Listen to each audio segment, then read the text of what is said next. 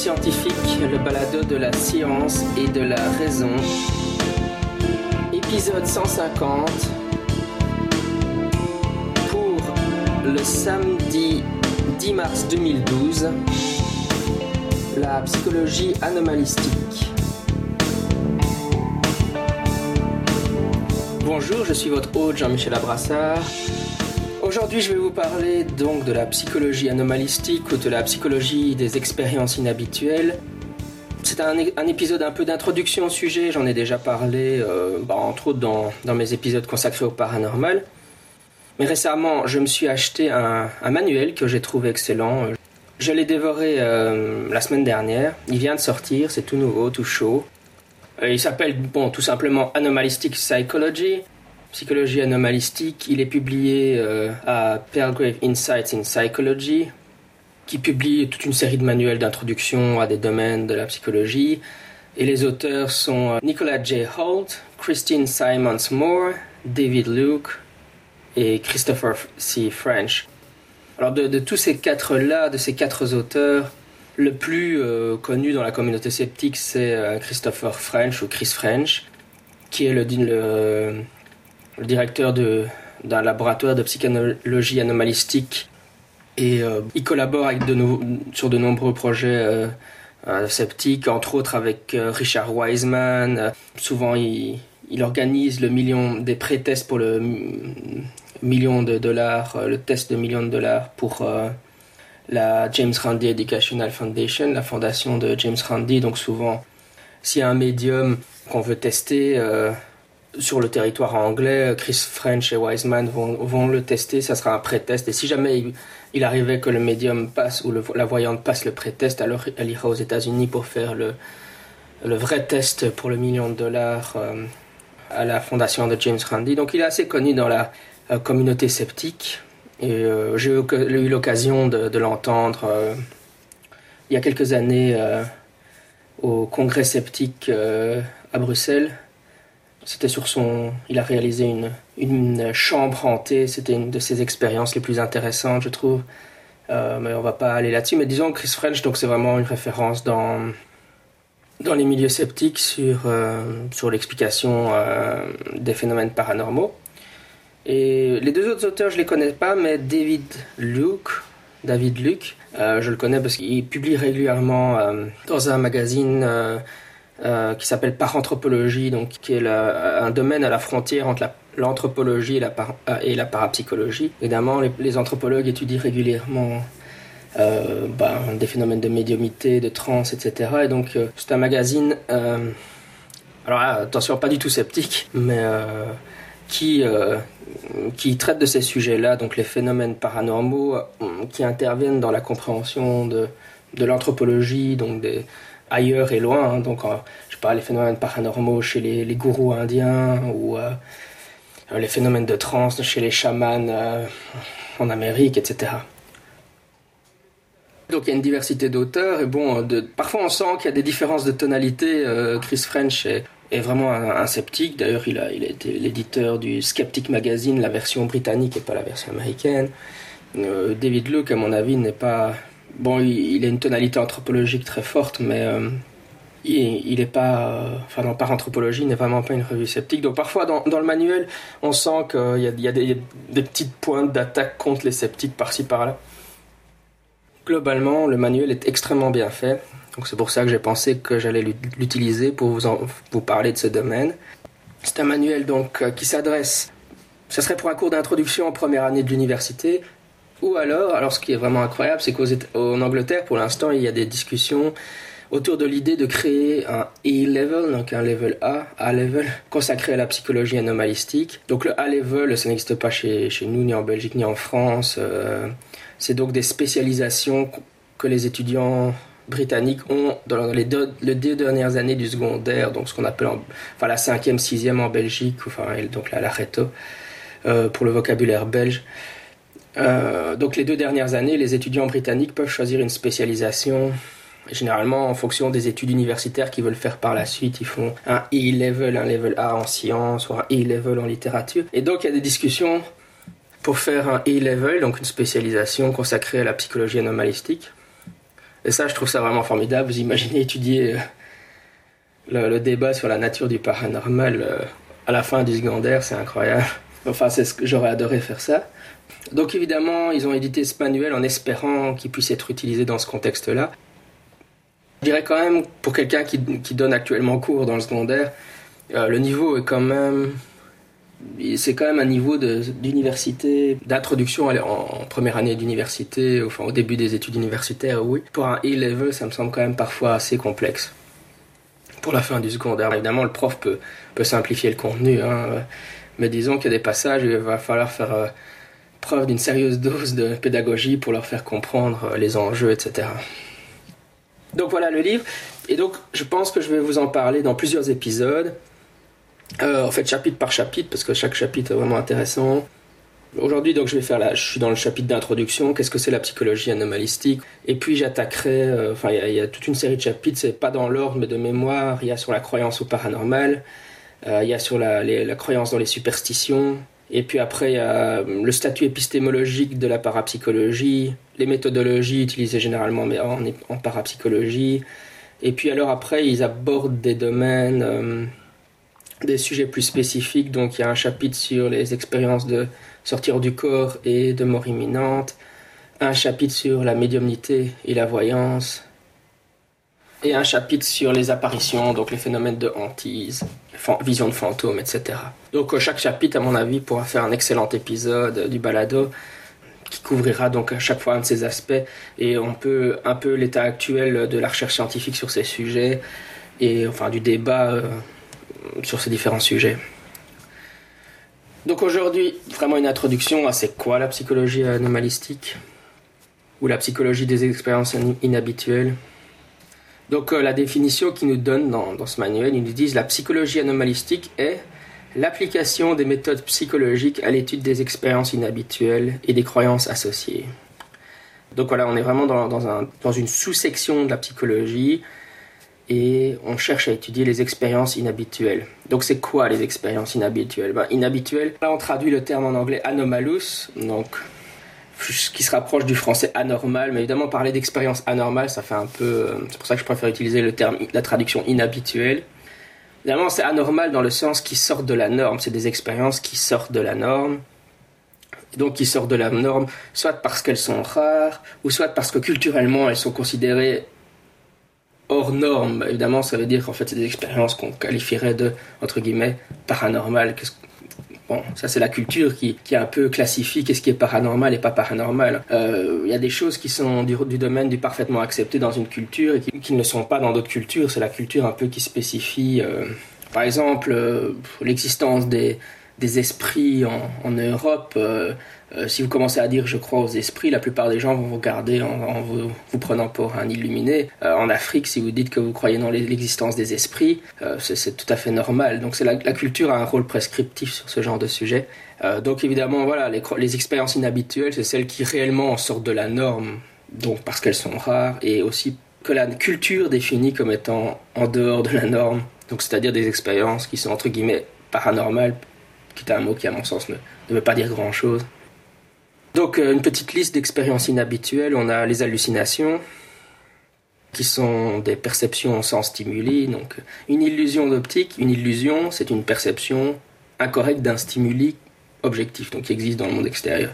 Une hallucination, c'est une perception fausse, mais qui se base sur aucun stimuli extérieur. Il y a les expériences mystiques, euh, les sorties hors du corps, les expériences de mort imminente, les enlèvements par les extraterrestres, et enfin, les, enfin aussi, c'est une liste non, non exhaustive, mais donc enfin les conditions paranormales, c'est-à-dire les flashs de voyance, euh, les expériences de télépathie, etc. encore une fois, ici, on ne se prononce pas sur le fait que ces expériences soient authentiquement paranormales. Euh, simplement, les gens rapportent, ils disent j'ai eu un flash de voyance ou j'ai eu une précognition. Ou, donc, c'est des expériences que les gens rapportent, donc c'est en, en ça qu'on les étudie. Donc, ça, c'est pour les expériences inhabituelles elles-mêmes. Et les croyances associées, bah, c'est les croyances qui incluent bah, forcément la croyance au paranormal, mais aussi la, croyance dans la magie, les superstitions, par exemple toucher du bois, ne pas passer en dessous d'une échelle, un chat noir porte malheur, etc. Toutes les croyances qui sont associées donc au nouvel âge. Et enfin, tout ce que Irwin appelle les croyances non acceptées par la science, c'est-à-dire la cryptozoologie, l'ufologie, etc., qui n'ont pas de composante euh, surnaturelle. La plupart des gens qui pensent que le monstre du Loch Ness existe, ils, n'y voient pas une créature surnaturelle, ils, y, voient un, ils un enfin, un, un, animal en chair et en os. Donc, euh, c'est pas du domaine de la croyance surnaturelle, mais comme la science presque, enfin, ne considère le consensus scientifique et que le monstre du Loch Ness n'existe pas, euh, c'est une croyance donc euh, non acceptée par la science pour les gens qui pensent que le monstre du, qui croient que le monstre du Loch Ness existe. Idem pour les, pour les ovnis, évidemment. Si on fait des, des, enquêtes, on se rend compte que les expériences inhabituelles sont relativement communes, les gens les rapportent plus souvent qu'on ne le pense. Dans le manuel, là, il pose, il, il différencie, il distingue psychologie anomalistique de parapsychologie et psychologie transpersonnelle. Donc par définition, par principe, la psychologie anomalistique pose a priori qu'aucun processus authentiquement paranormaux n'est impliqué. C'est un a priori. L'objectif, le, programme de recherche de la psychologie anomalistique, c'est d'essayer d'expliquer les phénomènes paranormaux par principalement la psychologie. Par définition, par principe, on, cherche des explications prosaïques pour les phénomènes paranormaux et on voit si on est capable de rendre compte de ces phénomènes paranormaux sans utiliser, donc sans faire référence à ce qu'on appelle le psy. C'est très proche du modèle sociopsychologique du phénomène ovni qui aussi tente d'expliquer le phénomène ovni de manière prosaïque sans faire référence à des visiteurs extraterrestres. Et donc, si d'une certaine façon, si on y arrive, si le programme de recherche fonctionne, il démontre d'une certaine façon, en tout cas, euh, c'est une sorte de, on teste l'hypothèse qu'il est possible d'expliquer ces phénomènes de manière prosaïque à travers le, le programme de recherche étant lui-même un immense test d'une hypothèse, et cette hypothèse c'est qu'il serait possible d'expliquer euh, les phénomènes paranormaux de manière principalement donc psychologique, mais psycho-socio-biologique. De même pour le phénomène ovni, le modèle sociopsychologique est une sorte de, de test de l'hypothèse qui est qu'on serait capable de rendre compte du phénomène ovni sans faire appel à des visiteurs extraterrestres ou d'autres, d'autres hypothèses extraordinaires comme des visiteurs euh, temporels ou euh, que sais-je encore. A l'inverse, évidemment, bon, le manuel dit euh, la parapsychologie questionne cet a priori, évidemment. La parapsychologie se demande si rejeter a priori l'existence de phénomènes authentiquement paranormaux est approprié. Est-ce que ces phénomènes n'existeraient peut-être pas? C'est ça la, la, différence fondamentale entre la psychologie anomalistique et la parapsychologie. Bon, ici, je, me demande si la nuance est vraiment, vraiment donnée, parce que moi, j'aurais plutôt tendance à dire que la psychologie anomalistique pose a priori que, que les phénomènes paranormaux s'expliquent de manière prosaïque, et qu'à l'inverse, la parapsychologie tend à poser a priori euh, que les phénomènes paranormaux s'expliquent de manière euh, non prosaïque, donc par le psy. Ici, j'ai l'impression qu'il y a un peu un déséquilibre. Évidemment, bon, hein, c'est encore une fois, on revient sur la question de la diversité en parapsychologie. Euh, c'est peut-être un peu charitable. Je pense que beaucoup d'auteurs en parapsychologie posent simplement a priori que le psy existe et puis ils travaillent sur cette base a priori. Enfin bon, on va pas rentrer dans ce débat-là. Donc juste pour, comme on en est toujours aux définitions, euh, la parapsychologie est l'étude scientifique du paranormal. ce qu'on peut formuler d'une manière autre en disant c'est l'étude du psy. Donc psy en anglais psy. Donc le psy, c'est un, c'est un concept athéorique, c'est-à-dire qui ne fait référence à rien. Il faut vraiment jamais oublier que quand vous dites psy, c'est pas une explication. Un psy, c'est comme euh, dark matter, hein, la matière noire pour euh, en, astrophysique. C'est juste une étiquette qu'on colle sur une inconnue. pas, il n'y a absolument aucune explication. Dire psy, ça n'explique absolument rien. Euh, bon, psy, ça regroupe un certain nombre de phénomènes c'est-à-dire euh, principalement les, perceptions extrasensorielles et la psychokinèse. Bon, la psychokinèse, c'est la capacité de la conscience à influencer la matière. Euh, les, perceptions extrasensorielles, c'est principalement la télépathie, la, la précognition, tous ces phénomènes-là. Encore une fois, ce concept athéorique, bon ça c'est moi qui le dis, c'est pas dans le manuel, mais il faut vraiment, je pense, vraiment insister sur le fait que ce n'est pas une explication quand on dit, voilà, c'est le psy qui rend compte de ce phénomène. On, ne dit rien, hein. c'est juste. Euh, en fait, on dit on ne sait pas expliquer comment ça s'est produit. Le psy, c'est juste un point d'interrogation de trois lettres. Un autre point qui me paraît important, et ça c'est pas non plus dans le manuel, mais bon voilà, le psy, c'est un raccourci euh, sémantique qui regroupe les ESP, donc PES, les perceptions extrasensorielles. ESP, c'est en anglais Extrasensory Perception. Et la psychokinèse. Mais est-ce que vraiment se, regrouper ces phénomènes ensemble en disant ces phénomènes s'expliquent, entre guillemets, puisque ça n'explique rien, par le psy est une bonne idée. Pourquoi est-ce que l'explique? Il se pourrait très bien que, la, mettons que la psychokinèse est un phénomène authentique, bah, peut-être que l'explication n'a absolument rien à voir avec euh, les prémonitions, par exemple. Donc c'est peut-être un concept théorique qui en soi pose problème. Ensuite, il y a la psychologie transpersonnelle, qui est un autre domaine connexe de la psychologie anomalistique. Et donc euh, la psychologie transpersonnelle, elle, a, adopté une approche plutôt phénoménologique, donc l'étude de comment ces les expériences inhabituelles sont vécues par les sujets et comment elles transforment les sujets, comment elles transforment les gens. Qu'est-ce qui vous avez une, euh, vous vivez une expérience de mort imminente, ben, quel changement est-ce qu'on peut observer dans votre personnalité? Euh, Est-ce que ça va influencer, enfin changer le cours de votre vie, etc. Alors pourquoi est-ce qu'il y a ces trois domaines? D'ailleurs, ça c'est les trois domaines proposés par le manuel. Moi personnellement, je rajouterais la psychologie euh, de la religion, qui étudie évidemment euh, les croyances religieuses, parce que ce, ce domaine-là est extrêmement proche du chapitre qu'on verra en psychologie anomalistique sur l'étude de la croyance au paranormal, quand on voit quels traits de personnalité ou quelles euh, influences font que les gens croient ou ne croient pas au paranormal. Ben, je veux dire, c'est vraiment très proche de la psychologie de la religion. On étudie quels sont les traits de personnalité, entre autres, hein, qui influencent le fait qu'on soit croyant dans une religion ou pas, etc. Et ça, c'est pas mentionné. Je ne sais pas, je ne sais pas trop pourquoi. Surtout que euh, on, y arrive d'un point de vue historique. Euh, William James c'est donc le, père fondateur, c'est un des pères fondateurs de la psychologie, donc à, la fin du 19e. Et William James, dans ses euh, variétés d'expériences religieuses, qui sont un ouvrage classique, il faut savoir qu'en plus William James, c'était encore l'époque où on était à la fois philosophe et psychologue, donc son bouquin est, très... C'est à la fois de la philo et de la psycho, mais bon, ça c'était l'époque où la, psychologie était en train de se forger en tant que discipline. Et donc son livre Les variétés d'expériences religieuses, c'est le livre séminal, c'est le livre fondateur de la psychologie de la religion comme le titre l'indique. Mais ce qu'il faut aussi savoir, c'est que William James, c'était un membre de la société de recherche euh, psychique, Society for Psychical Research, donc, euh, ou métapsychique si vous voulez, utiliser ce terme-là. Et donc, il s'intéressait au phénomène de médiumnité, il a étudié des voyantes, etc. Donc euh, chez William James, il n'y a pas de différence. Il étudie les médiums, tout comme il étudie la religion. Et donc on peut dire que William James est à la fois un des pères...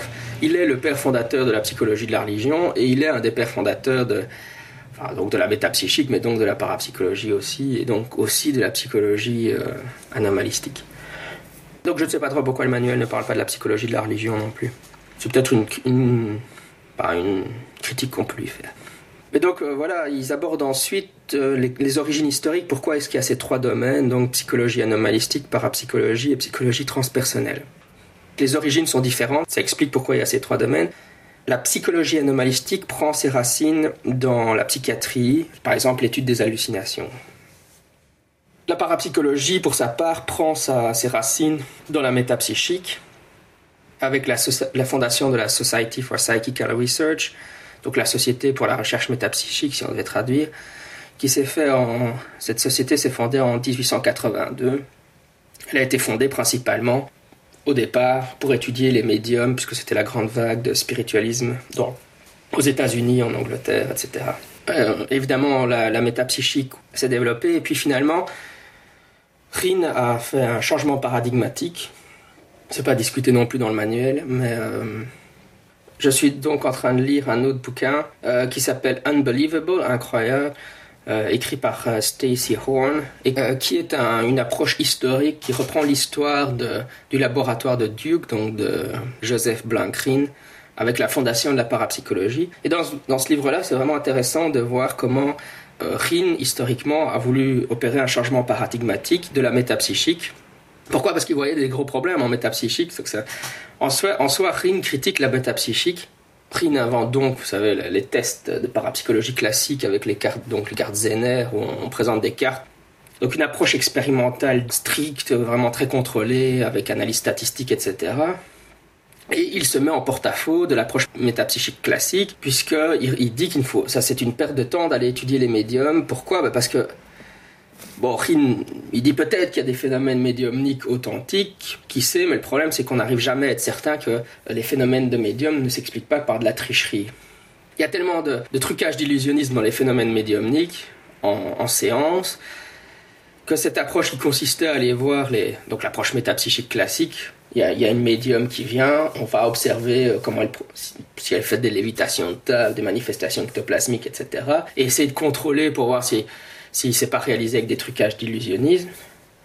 Bah, cette approche-là, c'est tellement difficile d'être certain à 100% que le médium n'a pas utilisé des trucages d'illusionnisme que finalement, pour Rin, c'est pratiquement euh, une perte de temps. Donc il dit, il faut, il laisse tomber complètement cette approche métapsychique classique et dit non, maintenant on va faire vraiment de la recherche en laboratoire euh, pure et dure. Et d'ailleurs, quand on lui propose d'aller étudier, donc dans, ce livre Unbelievable, euh, il y a des tas d'anecdotes. On lui écrit, on lui dit voilà, il y a un portugais qui se manifeste dans cette maison. On voit que même si évidemment il est ouvert à la possibilité, euh, il dit bah oui, le portugais, ça pourrait être de la psychokinèse. Hein, de la macro-PK, macro-psychokinèse, euh, on voit qu'il est chaque fois réticent à, dire non, on va pas aller étudier sur le terrain parce qu'il faut faire de l'approche laboratoire pure et dure. Donc il y a vraiment un, changement paradigmatique qui s'est opéré avec Rin et Rin critique vraiment, enfin, l'approche qu'il développe est une critique de l'approche classique de la métapsychique qui consistait à aller sur le terrain, vous savez, comme c'est en train de revenir maintenant avec les chasseurs de fantômes parce que justement, on ne sait pas en contrôler l'environnement. Enfin, j'avais fait un épisode sur la critique des chasseurs de fantômes, de toute façon, si ça vous intéresse. Euh, et donc même aller voir les médiums, etc. Rin dit non, non, il faut, il, faut il, faut, il faut être sur des fondations solides, donc prouver l'existence du, du, psy euh, par des recherches expérimentales. Euh. Voilà, donc ça c'est la fondation de la parapsychologie. Et puis alors la psychologie transpersonnelle, elle, elle vient plutôt des études d'Abraham Maslow, que vous connaissez sûrement pour sa pyramide des besoins, on l'apprend souvent à l'école je pense. Maslow a étudié les, ce qu'on appelle les peak experiences, les expériences de sommet, donc euh, ce qui est un autre terme pour dire euh, des expériences mystiques, enfin c'est des expériences... On peut avoir, euh, vous allez, vous faites de l'escalade, vous arrivez au, au haut de l'Everest et alors vous avez une expérience où vous vous sentez en harmonie avec l'univers, donc ça n'a pas forcément une tonalité religieuse, mais c'est toutes ces expériences mystiques générées par la méditation, etc. Donc que Maslow a baptisé euh, expérience de sommet ou peak experience. Et ensuite, euh, le manuel nous explique que l'étude des expériences inhabituelles, bah, il y a des modes, hein, il y a des hauts et des bas.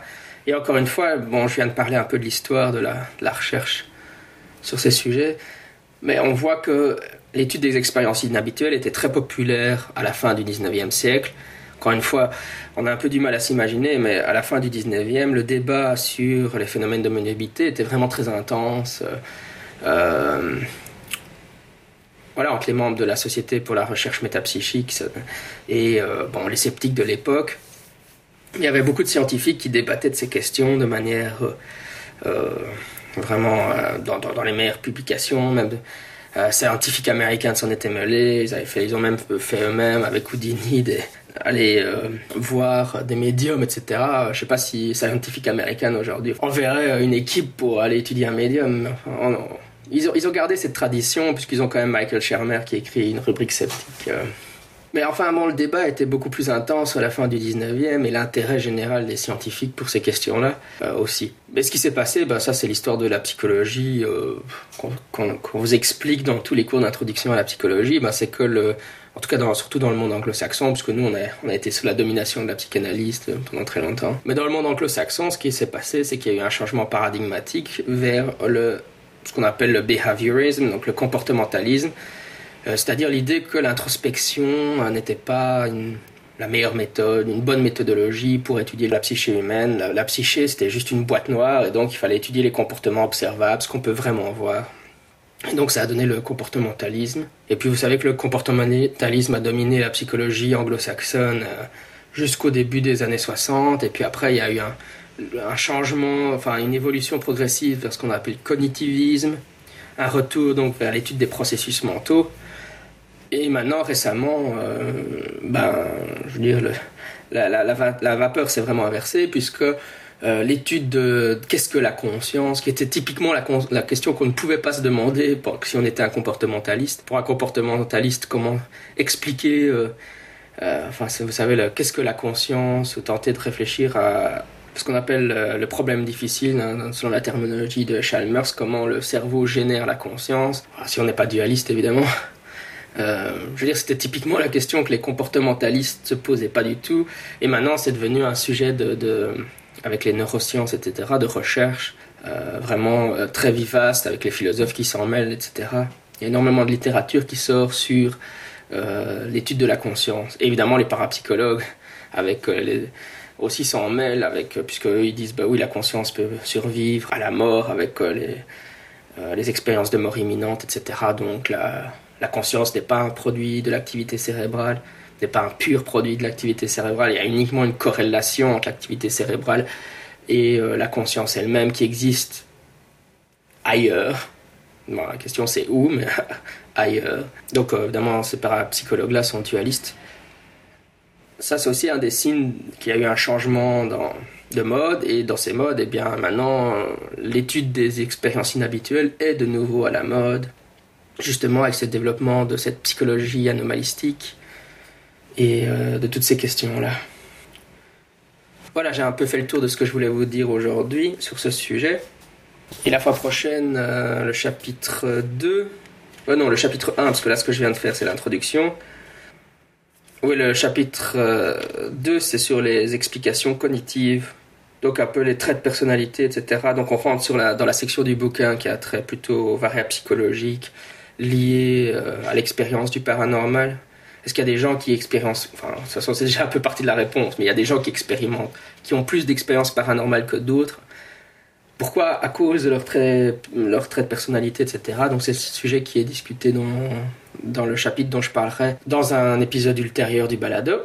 Voilà, et pour euh, conclure, je voulais juste vous dire que euh, j'avais réservé mon billet d'avion pour Berlin, donc je serai au Congrès mondial des sceptiques à Berlin, donc en mai, qui se déroule du 18 mai, du vendredi 18 mai au dimanche 20 mai. Je serai donc, euh, j'y participerai, euh, je serai dans le public, et je sais qu'il y a l'un ou l'autre euh, auditeur du balado qui qui vont y aller aussi. Donc, je voulais juste vous dire, si vous allez au Congrès mondial des sceptiques à Berlin, euh, n'hésitez surtout pas, et que vous écoutez ce balado, n'hésitez surtout pas à venir euh, me dire bonjour, à me serrer la main. Je devrais faire comme, comme George Rabb. Vous savez, c'est un chanteur sceptique américain, George Rabb.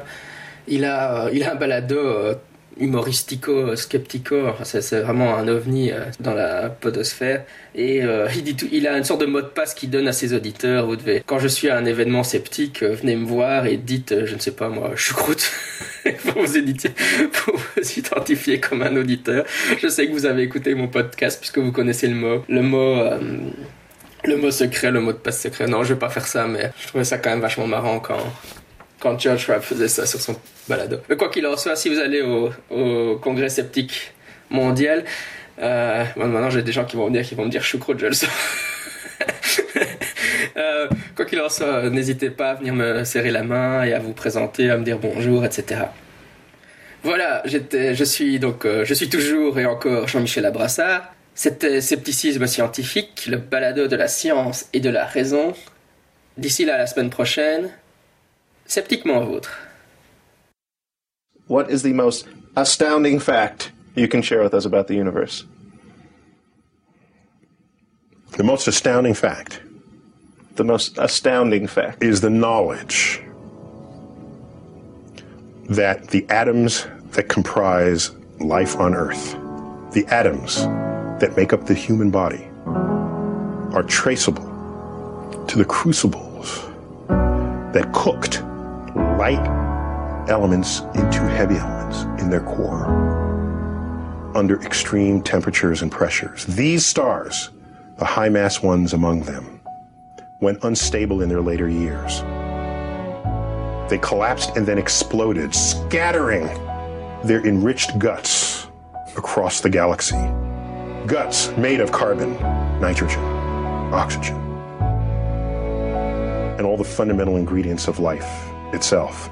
These ingredients become part of gas clouds that condense, collapse, form the next generation of solar systems, stars with orbiting planets. And those planets now have the ingredients for life itself.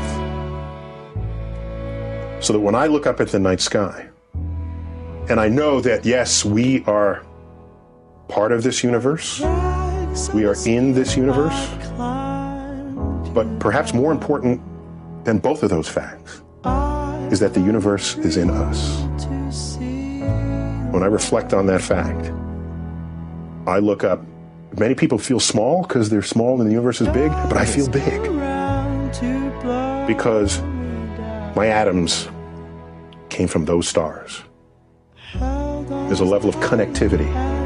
That's really what you want in life. You want to feel connected. You want to feel relevant. You want to feel like a, you're a participant in the goings on of activities and events around you. That's precisely what we are, just by being alive.